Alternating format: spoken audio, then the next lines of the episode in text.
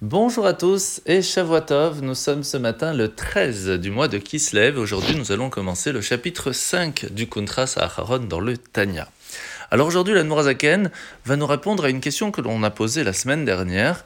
Est-ce que, en étudiant les parties de mitzvot qui sont négatives, nous réussissons vraiment à amener une certaine lumière positive dans le monde? D'une certaine façon, si on fait un acte positif, on comprend cela. Mais en étudiant la partie négative, est-ce qu'on peut réussir à faire la même chose? Et la raison, elle est que à partir du moment où on réussit à enlever les parties qui seront, on va dire, négatives, attachées à la matérialité de ce monde, eh bien, automatiquement, la lumière et la spiritualité qui s'y trouvent aura la possibilité de s'y dévoiler.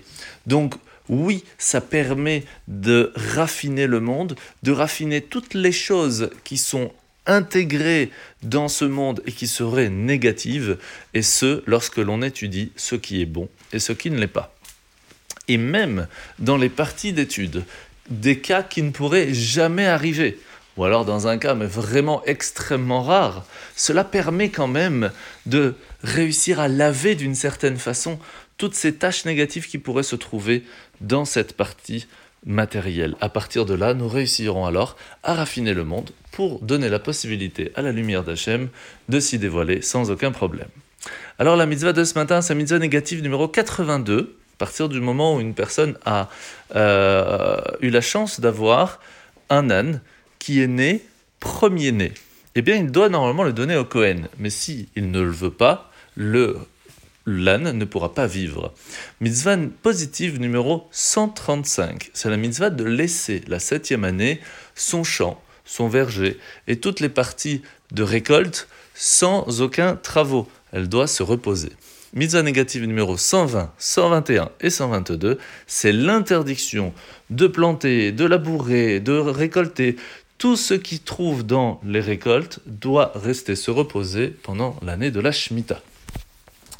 Alors la paracha de la semaine, c'est une parachat Vaishlach. Tout début de la paracha, nous allons voir que Yaakov va envoyer des messagers à Esav pour l'informer qu'il va rentrer en Israël et qu'il voudrait faire la paix avec lui, en lui disant tout simplement Moi j'ai fait mon job, j'ai fait les 613 commandements en, en étant chez Lavan, est-ce que toi tu as réussi à combattre ton Yetzerara Où en es-tu aujourd'hui?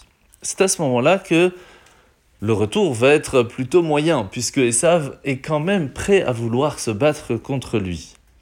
Mais ce qui est intéressant, c'est que Yaakov va dire cette phrase Katonti mikol ou mikol et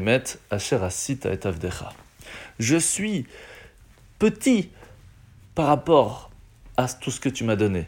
Et il parle à Dieu. Il lui dit Je ne viens pas pour te demander de l'aide à l'encontre de mon frère, parce que j'ai fait énormément de bonnes choses dans ma vie, que j'ai réussi à faire les 113 commandements même dans un pays lointain, loin de mes parents, loin de, de, ma ville. Non, pour moi tout cela n'est rien par rapport à ta gentillesse à toi Dieu. Tout ce que tu m'as donné, je ne pourrai jamais te le rendre, même si je fais toute ma vie tout ce que je dois faire. Il faut se rappeler à ce moment-là que on peut être le meilleur des meilleurs. Par rapport à Hachem, on est vraiment tout petit. Et donc, la seule chose que l'on peut vraiment faire lorsque l'on fait la prière, eh bien, c'est dire à Hachem, s'il te plaît, sois bon, sois gentil avec moi, et à partir de là, donne-moi ce que j'ai besoin. Bonne journée à tous, à demain.